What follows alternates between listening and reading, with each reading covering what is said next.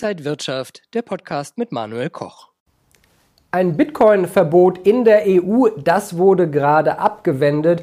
Und welche Rolle spielen Kryptowährungen im Ukraine-Krieg? Positiv und negativ, all das besprechen wir jetzt beim IG Trading Talk. Und zugeschaltet aus Frankfurt ist der Krypto-Experte Timo Emden. Timo, schön dich zu sehen.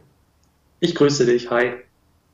Timo, die Krypto Community hat jetzt durchgeatmet. Ein umstrittener Passus der energieintensive Kryptowährungen wie Bitcoin in der EU de facto verboten hätte, fiel jetzt im EU-Ausschuss durch.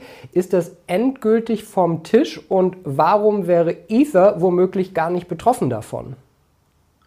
Endgültig vom Tisch würde ich nicht sagen. Man wird auch in Zukunft wahrscheinlich versuchen, ja, Bitcoin de facto zu verbieten. Insbesondere ging es ja eben um das sogenannte POW-Verbot, also Proof of Work-Verfahren, was in der Regel sehr, sehr energielastig, energieintensiv ist, zumindest in den Augen der Regierung. Und hier versucht man natürlich das Ganze ja, wahrscheinlich zu verbieten oder so eben einzudämmen, die Krypto-Community, eben auch die Krypto-Assets, die Betreiber beziehungsweise die Entwickler dahin zu bewegen, dass hier verstärkt ja möglicherweise dann Verfahren verwendet werden, die weniger energieintensiv ist, sind. Und das wäre eben zum Beispiel Ether, wenn hier der Schritt Richtung ETH 2.0 gelingt. Also das könnte ja auch vielleicht sogar in diesem Jahr noch passieren, wenn man hier die Timeline einhält. Also so, vor diesem Hintergrund hätte es Ether wahrscheinlich in Zukunft gar nicht dann getroffen. Aber Insgesamt lässt sich hier festhalten, insgesamt ja doch ein großer, tiefer Atemzug, den man hier erstmal aus Anlegersicht doch gehen kann, denn ein de facto Verbot wurde hier ja erstmal abgewendet. Das sind wirklich sehr, sehr positive Nachrichten für die Branche und man wird hier aber, davon gehe ich ganz stark aus, ja in Zukunft weiter debattieren, wie man der Branche hier so ein bisschen an den Kragen kann und da eben auch zuzwingt, mehr oder weniger mehr verstärkt grüne Energien dann auch zu nutzen. Auch im Hinblick auf die Ukraine-Krise, auf den Krieg in der Ukraine gibt es Stimmen für Sanktionen gegen Kryptowährungen. Da geht es darum, dass russische Oligarchen zum Beispiel ihr Geld in Kryptowährungen, in den Bitcoin zum Beispiel, retten. Auf der anderen Seite spielt äh, der Bitcoin oder Kryptowährung auch eine wichtige Rolle für die Ukraine. Da gibt es Spenden, da wird äh, auch Geld äh, als Unterstützung hin und her geschoben. Wie ist es zu bewerten? Ja, auf der einen Seite hat man natürlich hier befürchtet, dass vermögende Oligarchen oder generell russische Staatsbürger hier Schlupflöcher finden in Kryptoassets und wahrscheinlich haben sie diese auch gefunden. Man hat jetzt so ein bisschen dagegen gesteuert, ja, dass man beispielsweise Coinbase hat gesagt, okay, wir sperren hier 25.000 verdächtige Adressen, die möglicherweise damit in Zusammenhang stehen, ja, oder auch andere Tätigkeiten. Also da hat man so ein bisschen jetzt gegen gesteuert und natürlich auch das sogenannte KYC, also Know Your Customer, äh, ein bisschen forciert, also diese Bedingung forciert in dem Sinne, dass man hier ein bisschen nachschärft, ja, wer steckt denn wirklich dahinter, hinter diesen Adressen, beziehungsweise die Kryptobörsen müssen ihre Nutzer tatsächlich sehr, sehr gut kennen. Und das hat man ja auch in den vergangenen Jahren eingeführt, dass man ja zumindest weiß, welche Person steckt dahinter. Und ja, es ist eine sehr interessante Sache insgesamt, was hier passiert im Kryptosektor, denn ja, man, man weiß natürlich nicht so wirklich, ob das hundertprozentig wasserdicht ist alles. Ja, man hat natürlich oder man geht davon aus, dass man wahrscheinlich sich im Vorfeld, also Wochen, Monate vorher hier schon aus dem Staub gemacht hat. Das heißt, auch große Gelder im großen Stil umgeparkt hat, möglicherweise in Kryptoassets. Und dann sind auch hier klar den Regierungen die Hände gebunden. Ja, wenn man es richtig an, angestellt hat, wenn es die Russen richtig angestellt haben, äh, ist auch hier wenig zu machen. Aber auf der anderen Seite nicht nur negative Sachen, sondern auch durchaus positive Sachen. Die Ukraine hat hier auch eine Menge Spenden eingesammelt. In der vergangenen Woche stand, waren es sogar bis zu 100 Millionen Dollar, die hier ähm, eingesammelt worden sind, zeitweise auch zwischenzeitlich dann mal wieder zusätzliche 50 Millionen US-Dollar. Also das, ja, das ist schon wirklich auch eine, eine Menge Geld für die Ukraine, die hier verwendet werden, auch für ja, weitere Waffen, wie äh, es heißt, natürlich auch aus den Reihen der Ukraine, aber nicht nur Waffen, sondern auch Lebensmittel, Hilfsgüter etc., alles, was da mit reinspielt. Und das ist eine ganz, ganz tolle Sache, natürlich auch für den Spender selbst, denn man weiß, okay, das Geld kommt tatsächlich auch an. äh, wenn ich es persönlich an die Bitcoin-ETH-Adresse oder auch an Tether so sind ja die ähm, gegebenen Adressen ähm, auch vorhanden seitens der Regierung. Und man sieht auch, dass der Betrag weiter wächst. Also eine Donation, also eine Spendenaktion, die hier auch weltweit ja durchaus Schlagzeilen gemacht hat und auch wahrscheinlich in Zukunft machen wird. Und das ist ein wirklich toller, insgesamt ein toller Use Case auch hier für Kryptoassets. Es ist ja viel los an den Märkten. Neben dem Ukraine-Krieg haben wir durch die US-Notenbank die Zinswende gesehen, die jetzt letzte Woche eingeleitet wurde. Aber der Bitcoin tendiert plus minus momentan äh, immer, immer um die Marke von 40.000 US-Dollar. Warum gibt es da nicht mehr Bewegung? Fehlen Impulse? Denn wir haben ja eigentlich so viele Nachrichten. Warum geht es nicht in die eine oder andere Richtung?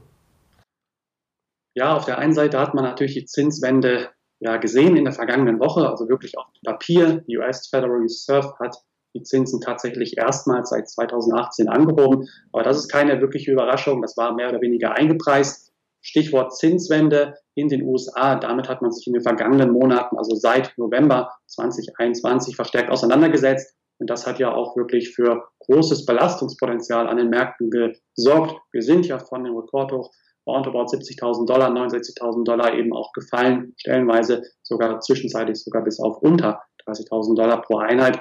Und da war ein Großteil eben diese Zinswende, also das Entziehen von Liquidität für die Märkte, macht hier vor dem Hintergrund natürlich riskante Anlageklassen wie etwa Kryptoassets unattraktiver, spielt zinstragenden Assets wie etwa US-Staatspapieren natürlich hier dann tendenziell in die Karten. Und das Thema ist aber aktuell mehr oder weniger vom Tisch.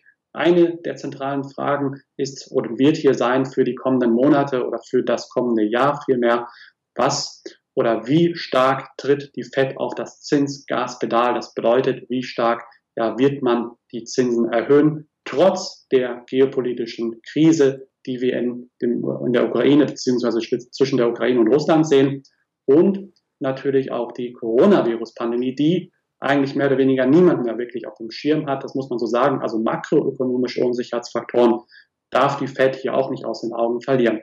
Aber insgesamt, wieso bleibt der Seitwärtsmarkt trotzdem bestehen, trotz dieser ja doch wirklich fundamentalen Ereignisse, die wir eigentlich Tag für Tag sehen? Der geopolitische Konflikt interessiert Kryptoassets gar nicht mal so stark wie die traditionellen Aktienmärkte, beispielsweise die Nasdaq oder auch die Wall Street im DAX hierzulande, die sind deutlich stärker betroffen, beziehungsweise in Mitleidenschaft äh, durch den geopolitischen Konflikt.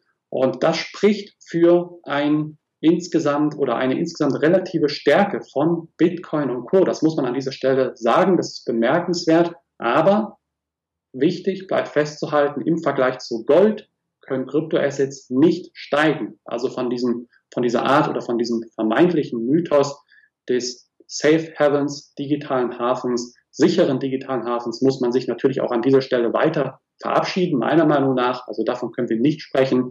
Im Gegenteil, wir haben ja auch leicht fallende Notierungen gesehen. Aber diese Bodenbildung könnte am Ende des Tages auch hier wieder für eine mögliche Trendwende sprechen. Das bedeutet, Anleger, große Adressen sammeln sich und steigen möglicherweise auch schon bald wieder ein. Timo, jetzt hast du äh, so viele Details schon gesagt. Was können Anleger jetzt erwarten? In welche Richtung kann es denn für den Bitcoin oder auch andere Kryptowährungen in den nächsten Wochen und Monaten gehen? Steigen wir noch mal wieder Richtung der Allzeithöchststände? Davon sind wir ja doch deutlich entfernt.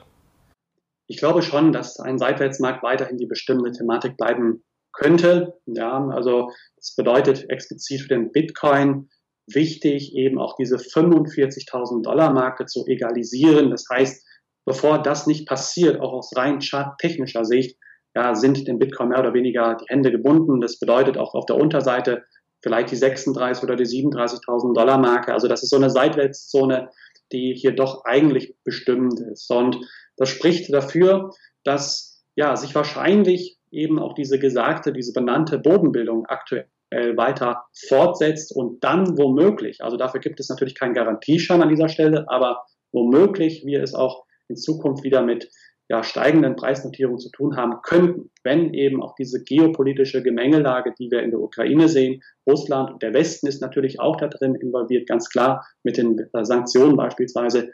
Wenn das wieder nachlassen sollte in den kommenden Wochen und Monaten, was ja theoretisch passieren kann, dann sehe ich hier doch auch durchaus wieder, dass die Krypto-Börsenampeln auf grün springen könnten.